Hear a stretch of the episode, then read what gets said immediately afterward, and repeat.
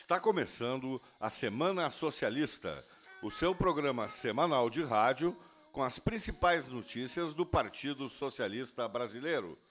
Fique com a gente. Governo Federal. No último sábado, brasileiros foram às ruas pedir vacina, auxílio emergencial de 600 reais e o impeachment do presidente Bolsonaro pela conduta negacionista do seu governo durante a pandemia da Covid-19.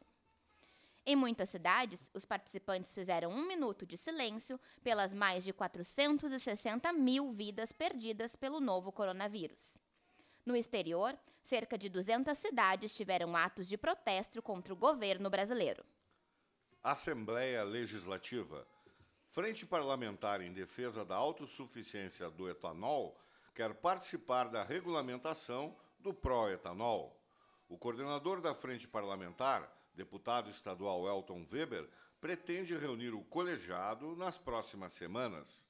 Além dos deputados, serão convidadas todas as entidades envolvidas e integrantes das secretarias da Agricultura, Pecuária, Desenvolvimento Rural e da Fazenda para tratar da regulamentação do projeto. Nossa intenção é saber quais são os próximos passos e nos envolver nesta construção, explica Weber. Juventude. O presidente estadual da Juventude Socialista Brasileira, Diego Adam, visitou cidades do Rio Grande do Sul para a entrega da nova cartilha de implementação da JSB no estado. Entre as cidades visitadas estão Cachoeirinha, Gravataí, Canoas, São Leopoldo, Novo Hamburgo, Taquari, Santa Cruz do Sul, Venâncio Aires e Bom Retiro do Sul. De acordo com Adam, é preciso estruturar a JSB nos municípios para fortalecer a juventude e deixá-la cada vez mais ativa e militante. Agricultura. O deputado federal Heitor Chu comemorou a aprovação no Congresso, nesta terça-feira, do projeto de lei que recompõe o orçamento da agricultura para 2021. Finalmente, após muita pressão junto às lideranças dos partidos, foi possível construir um acordo para a votação. Com isso, serão realocados 3,7 bilhões para subvenções de crédito à agricultura familiar, especialmente o Pronaf. Para a Chu, a aprovação foi uma vitória. Conseguimos voltar à proposta orçamentária inicial, porém ainda estamos longe da pauta reivindicada pelo setor para o Plano Safra, que pede mais recursos e juros menores, disse o parlamentar. Vacinação. Atendentes de farmácias e de laboratórios de análises clínicas começam a ser vacinados em Passo Fundo. Esses são os últimos grupos prioritários. Com a conclusão da cobertura e o recebimento de mais doses, o município abrirá a vacinação para o público em geral.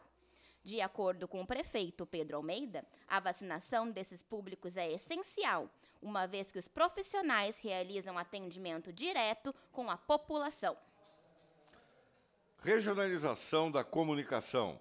Na próxima semana, ocorre mais uma rodada de lives sobre a retomada da economia pós-pandemia na visão do PSB, com representantes e lideranças locais.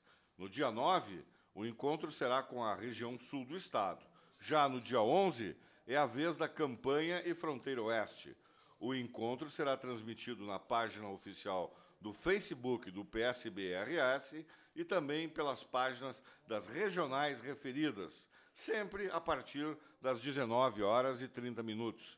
Para conferir o calendário dos encontros, acesse www.psbrs.com.br.